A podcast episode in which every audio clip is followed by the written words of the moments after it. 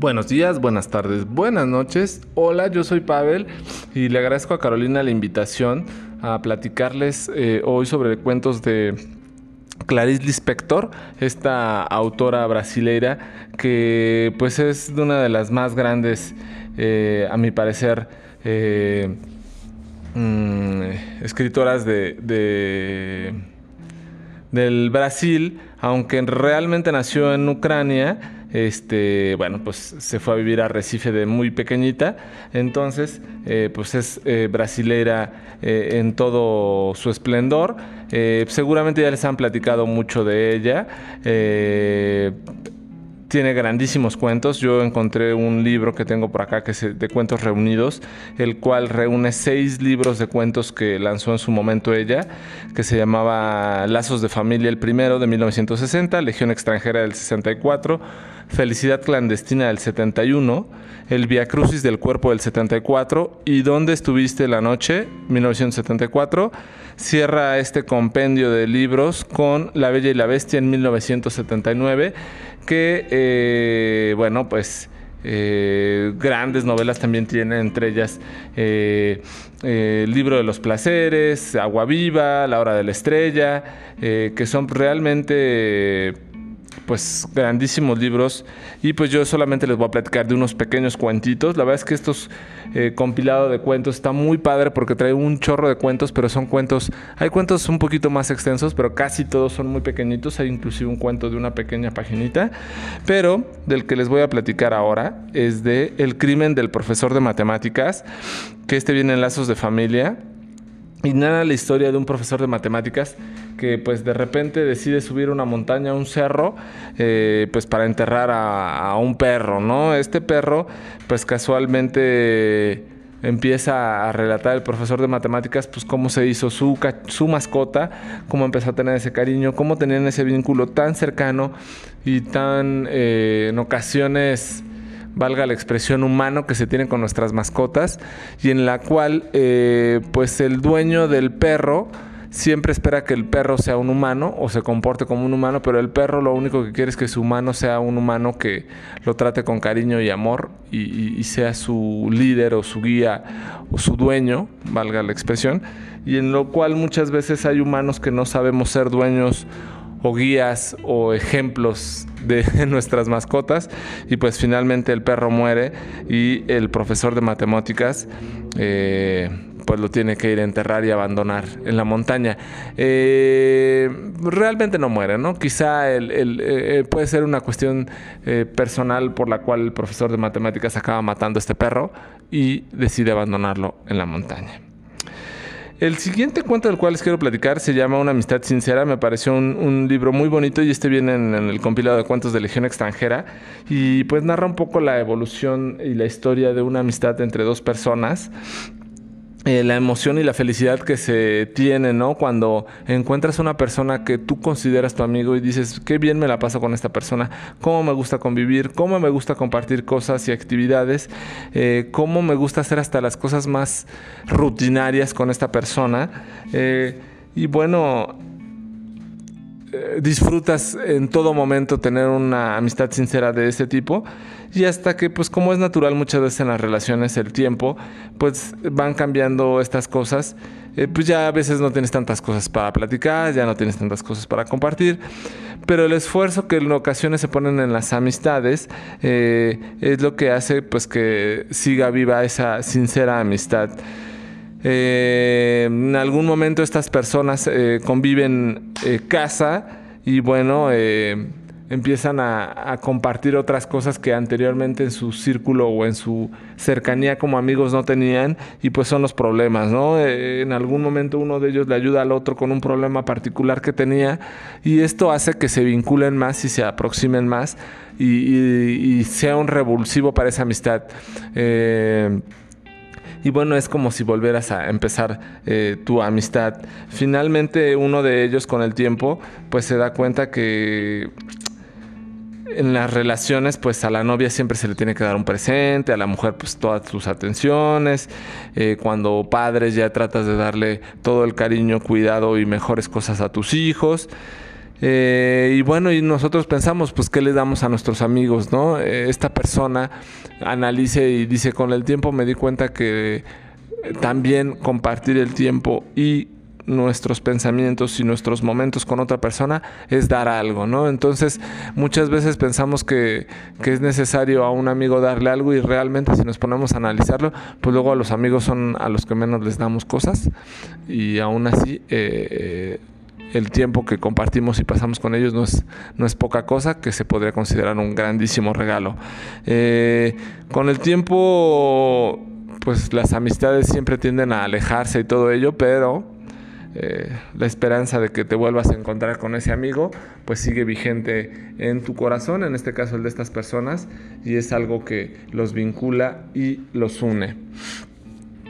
Y por último, el último cuento muy pequeñito que les quiero platicar es uno que se llama Dos borrachos más, que viene en La Bella y la Bestia, en su último libro de cuentos de 1979. Y un borracho pues llega a un bar y se encuentra a otro eh, clásicas historias de bar, de borrachos, y lo observa, lo analiza y pues se acerca a platicar con él y hasta que el otro borracho le, le cuente, le dice, pues es que estoy un poco aquí afligido y tomando porque pues mi hijo está en casa, está muy enfermo y una mujer está cuidando de él. Eh, de repente la mujer tal vez se, se quede dormida y cuando despierte descubra que mi hijo está muerto cuando descubra que mi hijo está muerto, pues hará un gran escándalo. Los vecinos irán a tocar y le irán a decir, ¿qué pasa? ¿Cómo está el hijo? Y ella le dirá, pues ya está en, mejor, un mejor, está, está, está mejor ahora. E irán a ver y se darán cuenta que el hijo está muerto. Entonces le dirán a la mujer, oiga, ¿no quiere que, que le hablemos al, al, al, al, doctor para que pues lo revise? Y dice, no, ya para qué, ya está muerto. Oiga, pero pues a este niño hay que irlo a enterrar porque pues ya murió. Pues no, ¿para qué? Finalmente ya se murió, no hay que enterrarlo, hay que dejarlo. Eh, oiga, pero pues hay que hablarle aunque sea un padre, pero ¿para qué?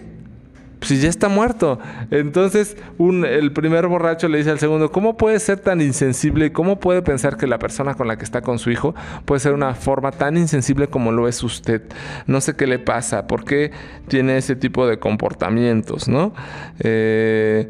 de repente pues se queda dormido el borracho al que le estaban reclamando y el primer borracho pues se queda muy preocupado porque dice, híjole, si lo despierto y cuando lo intento despertar descubro que ya está muerto, ¿qué voy a hacer? Finalmente lo despierta y después de mucho eh, batallar con el tema, pues consigue el otro despertarse. En el momento mismo en el que va a decir algo, el el cuento se interrumpe. Pues así, estos tres pequeños cuentitos de Clarice Lispector eh, dejan ver esta gran obra de esta gran escritora brasileña de origen ucraniano, como lo dije. Y pues bueno, espero que les hayan gustado junto con los que nos platicó Carolina. A mí me parece una gran escritora. Eh, tiene algunos otros de que vi hay una amistad eh, incondicional que es el amor que le tienen los niños a sus mascotas, que me parece un libro muy bonito. Y otros más, algunos románticos poquitos, muy poquitos quizá de como suspenso o, irreverentes, pero la verdad es que es una gran escritora que vale mucho que se acerquen a sus novelas y por esta ocasión a sus cuentos. Eh, pues les agradezco que nos hayan escuchado, bueno, al menos este segmento que me compartieron y pues ya nos estaremos escuchando en otras transmisiones. Hasta luego.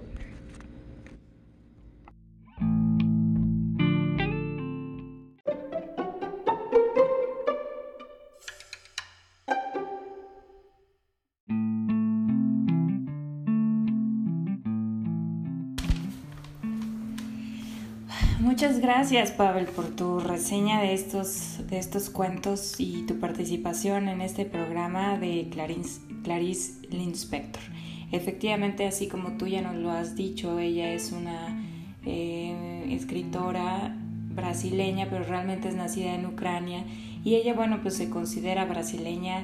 de toda la vida, ¿no? Porque llegó muy, muy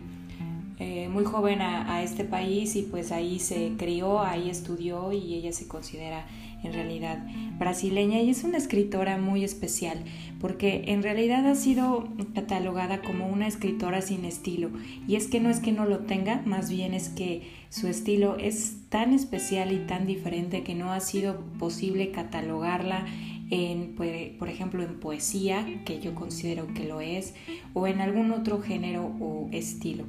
Y, ella misma, en algunas entrevistas o en algunas eh, redacciones llegó a decir que efectivamente ella era sin estilo porque realmente no le gustaba ser encasillada en nada. Y era una mujer eh, muy pues muy controversial en ese sentido, era una mujer eh, directa y, que no le preocupaba en realidad lo que los demás pensaran de ella o de su literatura. Y así es como se, como se condujo. Y en realidad, si ustedes leen sus cuentos o, sus escritos, eh, ella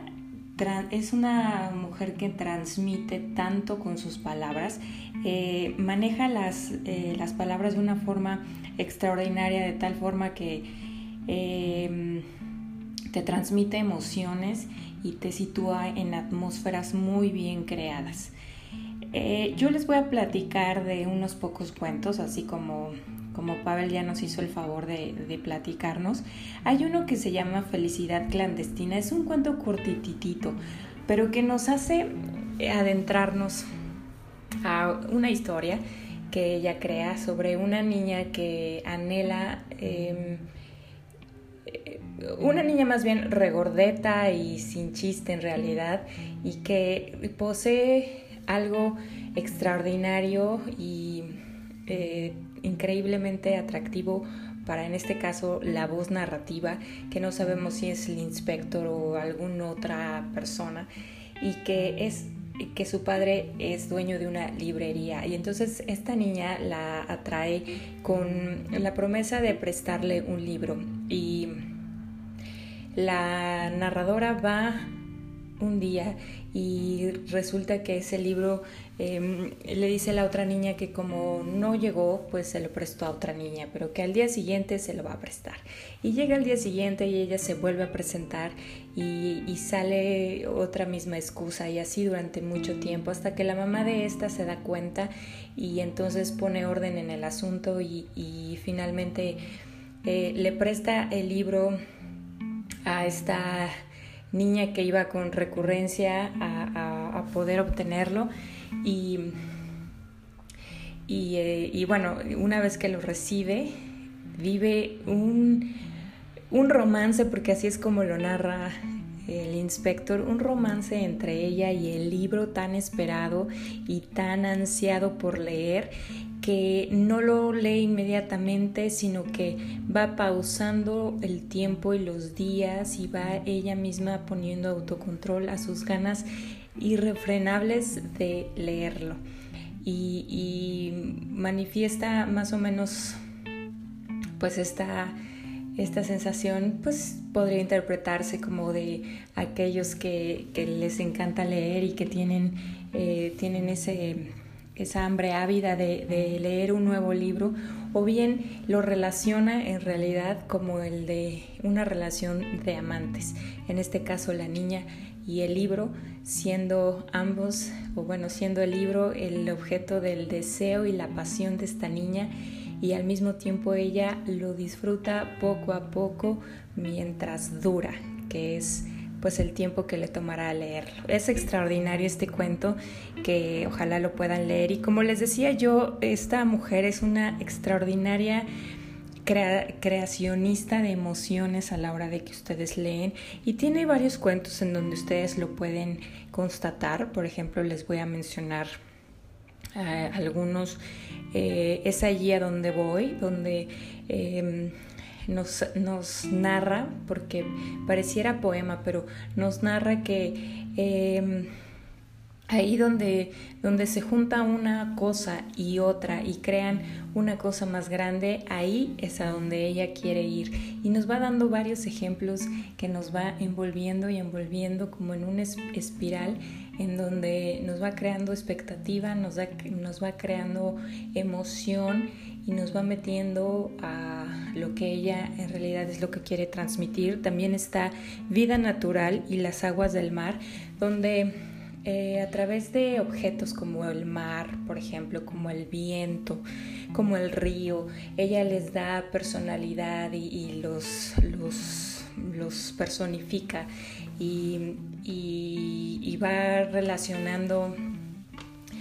eh, al ser humano con, las características de estos elementos o de estos objetos y, es así como, como nos va narrando un poco eh, a veces ciertas situaciones humanas o eh, cómo se siente la tristeza o cómo se siente la alegría o la melancolía, en fin, creo que es una, es una, una escritura que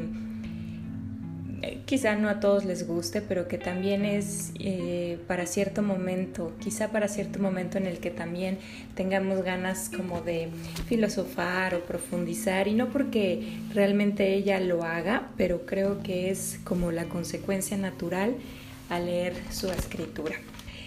Y por último les voy a platicar de otro de sus cuentos que se llama, de sus cuentos en realidad geniales, se llama La mujer más pequeña del mundo y nos narra la historia de un francés que se va al Congo y se adentra a las profundidades del Congo y ahí encuentra como si fuera una caja dentro de una caja dentro de una caja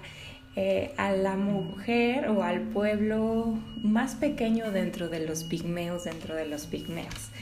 y, encuentra a una mujer que es en realidad pequeñita, pequeñita, realmente al tamaño quizá de una muñeca, y él la nombra pequeña flor. Y esta mujer es negra, está embarazada y es muy peculiar porque en realidad tiene una actitud pues un poco desafiante. Y este hombre publica la noticia en un diario de que encontró a la mujer más pequeña de todo el mundo prácticamente. Y esta noticia causa impacto sobre muchas personas en diferentes lugares del mundo. Y em, podemos ir apreciando esas diferentes reacciones, detona diferentes pensamientos además eh, diferentes em, recuerdos dentro de la gente, eh, también motivaciones, también ideas, también cosas como esas. Y, al final eh, nos deja ver este cuento que esta pues mujer pequeña tiene su es dueña de su propia vida, es dueña de, sus de su propia mentalidad que no se parece a la de nadie, puesto que ella tiene una realidad diferente y, bueno, es un cuento que también nos hace reflexionar sobre muchos asuntos, ¿no? Podríamos hablar desde aquellas personas que son diferentes a nosotros en, raza, en aspecto, en, cultura y en, muchas, en muchos aspectos, pero también dentro de nuestra misma normalidad en la sociedad. Eh, somos muy muy diferentes y necesitamos eh, pues ejercer ese respeto a las diferencias que tenemos. Y, bueno, finalmente está escrita de forma magistral, es un cuento y, de hecho ella se, se caracteriza también por, por, tener literatura infantil y juvenil y, creo que lo hace de una forma extraordinaria porque em, nos mete como a momentos eh, no sé si ustedes recuerdan aquellas pequeñas puertas a las que Alicia en el País de las Maravillas tenía que entrar para entrar a otros mundos o para pasar a otros lados. Ella nos crea esas pequeñas puertas donde vamos a entrar a un mundo a lo mejor chiquito o más grande o diferente, donde vamos a poder observar por un breve momento otras cosas. Eh,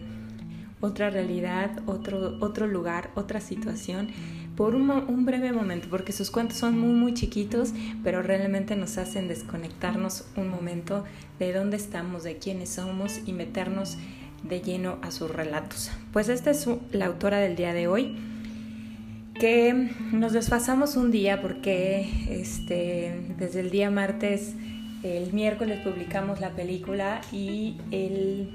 el día de hoy pues estamos publicando el libro. Entonces esperemos que la recomendación del día de hoy de Clarice Lispector les sea para ustedes muy ilustrativa, quieran leer alguno de sus cuentos y como siempre muchas gracias por escuchar.